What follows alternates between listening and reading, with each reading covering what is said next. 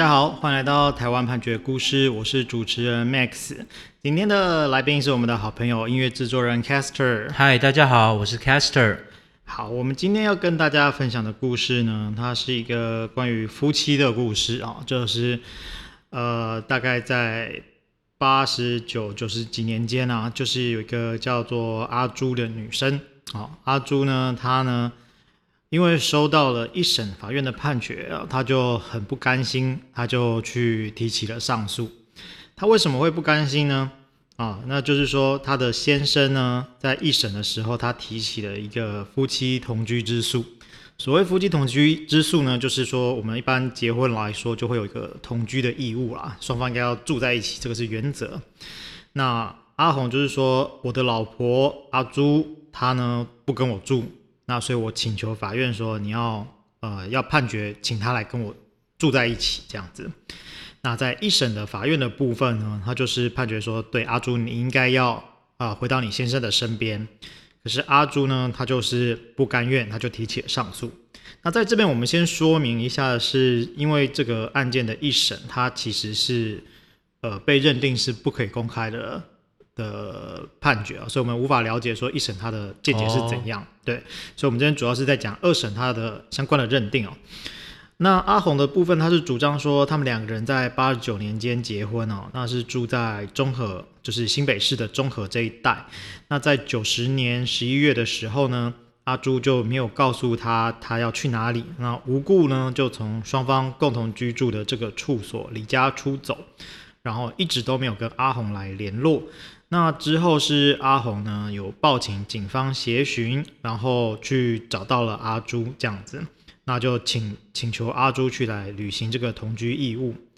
那但是阿朱的部分呢，他就就就如我一开始所说的啊，他其实是呃没有办法接受这样子的请求。他的说说法是这样啊，阿红呢，他是一个职业军人，嗯，他在婚后其实根本是没有办法每天在家的。家那他是说。这个男人呢，对他是很不信任，所以他就是叫他的妹妹啊，他有两个妹妹去跟这个阿朱同住，然后还叫他的父亲哦，每天晚上呢，呃，骑着机车去到他住的地方去巡视，那就是怕他的老婆可能啊、呃、有些交友不慎 之类的。对。那在九十年的时候呢，这个阿朱呃阿阿红呢，他为了博取这个任职机关主管的注意。啊，他就怂恿阿朱呢，陪同他去参加这个电视节目的访问，那被阿朱所拒绝啊。结果呢，阿红他竟然就拿了这个遥控器来连续挥打阿朱的脸颊啊，并且限制他的行动。然后再来后面就是讲了一些比较类似的事情，像是九十年七月的时候，阿朱呢，他就呃，他打完了一个歌词。其实我是看不出阿朱是做什么职业的啦，嗯、哼但是他里面的写法就是说，他有打打出一个歌词，那委托阿红来代为列印。结果呢，这个夫妻俩呢，就因为这个歌词的编排方式发生歧见哈，竟然呢，这个阿红他就以言辞咒骂，然后以橡皮筋来弹射阿朱，然后去拉扯阿朱的头发，那抓着阿朱的头去撞击墙壁，这样，嗯，就相当激烈的冲突。是对，那再来是。好像是九十年七月哦，阿红呢，他在深夜返家拿取物品外出之后，他就没有回家，也没有用电话跟阿朱来联络。哦，那一天是台风，就不闻不问，就把老婆自己一个人放在家里。嗯、那最夸张的呢，就是在九十年十月开始，这阿红他就停止缴纳房租了。那你停止缴纳房租，我阿朱要怎么住在这边？嗯，好，阿朱的讲法是这样。那再来是在九十年十一月的时候啊，他就是说啊、呃，你就是要同意离婚啊，他就是阿红就带着他的爸爸妈妈还有妹妹啊，就到来逼迫阿朱来同意离婚，然后呃有把这个门窗上上锁啊，然后抢走阿朱的行动电话啊，啊阻止阿朱外出求救啊，那阿朱不从。啊，阿红竟然就是以手掌掴这个阿朱的左脸颊，猛力推倒阿朱，然后说：“你今天如果没有跟我离婚啊，我要把你分尸成两百万块。”那就阿朱就非常的害怕，然后他就根本就不敢回家。嗯，那他逃逃出来之后呢，他就委请这个律师居间协调啊。嗯哼，那当然这个阿红他就是说，因为他要起诉嘛，起诉的时候就说。嗯，你要跟我同住，所以他一定还是要有一个方案是说啊，你要跟我同住这样子。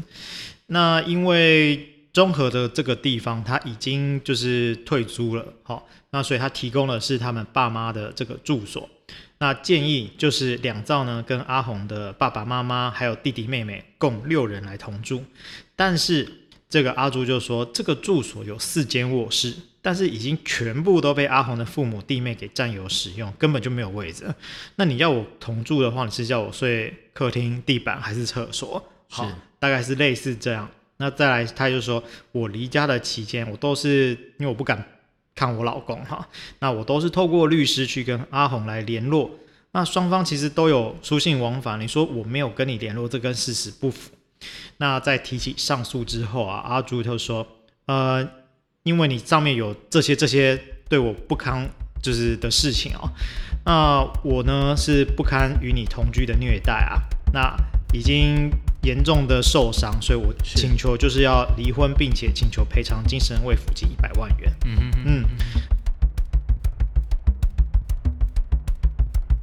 那这个法院呢，他就是说啊、呃，夫妻互负同居之义务啊，这个虽然是法律有规定，但同一条呢，它也有规定说，如果你有不能同居的正当理由，是不在此限。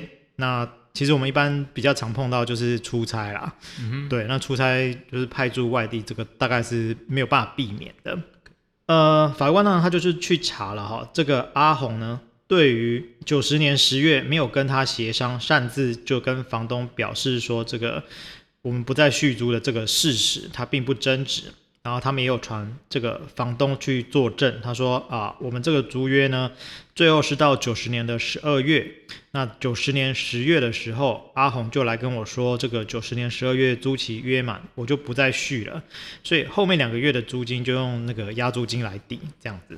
阿红对于阿朱抗辩啊，就是有打他啊，逼他离婚啊这些事实啊，虽然都是否认啊，但是阿朱呢，他有提出这个。派出所处理家庭暴力事件的调查记录表啊、侦讯笔录等等的证人呢，就是阿红的父亲，他其实也有证明证提供某程度的证词啊，他是说。啊，九十年三月开始，在晚上的时候，啊，我有骑车到他们家去寻，啊，我有提出要他们离婚，啊，事发当天有发生推挤，哦，阿红有有推阿朱啦，但是没有打他，哈、哦，类似这样子。法官认为啊，这个双方要谈离婚呢，是就是夫妻双方的事情，阿红竟然呢由他的家人啊、父母啊、妹妹啊陪同。然后去跟阿朱一个人来讨论，在这个人多势众的情况之下，竟然还用手来推挤阿朱，那就不难想象双方在独处时的状况。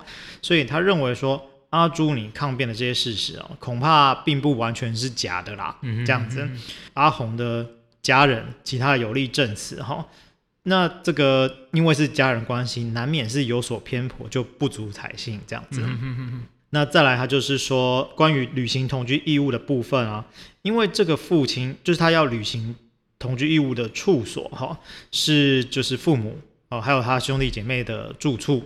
可是呢，这个父亲就已经很直接的说啊，这个阿朱很麻烦呐，我就是希望他们离婚。那你叫一个你你叫你老婆去跟已经希望你们离婚的爸爸啊，住在同一个屋檐下。那显然这不是一个适当的处所。嗯、那法官的说法是这样。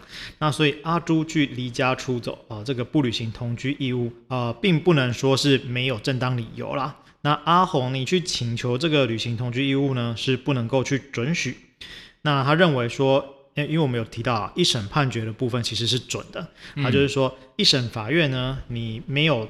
就全案的这个卷证资料，详为推敲啊，采信有偏颇的证词，是恐怕有所不当。再来就是说，阿朱呢，他没有呃，就是他被驱逐出来这种感受啊，他跟一群人去讨论说你就是要离婚的这个情境啊，显然已经构成了离婚的这个事由。所以呢，他认为说离婚这部分也是该准的。那。纵观前开的情势，哈，这个离婚呢，应该是可归责于先生啊，并没有证据证明阿朱到底有什么可归责的责任。所以呢，法院他就斟酌阿红是一个职业军官，待遇上称优渥啊，这个阿朱是专科毕业，啊，当时是在安亲班任教哦，所以呢，他认为说这个慰抚金的部分是三十万元，嗯、那超过的部分呢就过高，那就不予准许。OK，对，今天这个故事其实我觉得，呃，这个时候我们应该其实也不能算太久了，虽然距离现在有一段时间，但是其实也算比较近代的，还是会有一些。其实我们听起来可能会有有点夸张，我不知道大家的想法是这样，但其实说不定我们的听众朋友也有人就是在类似这样的家庭长大，那也许是其实也不一定都是妈妈被打，也有可能是爸爸被打，然后双方都有可能忍耐了很多事情这样子。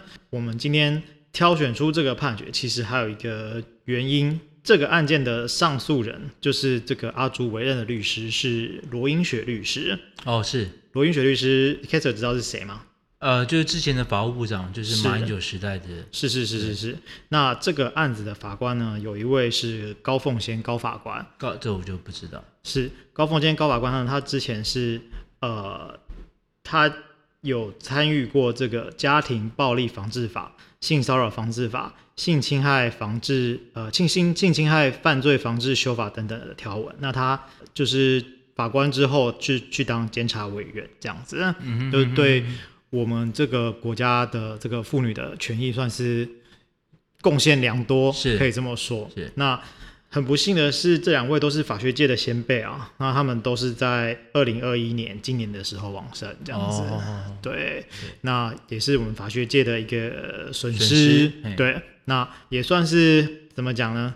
我们就是从这个判决里面去看一下说，说当然，当然，我觉得呃。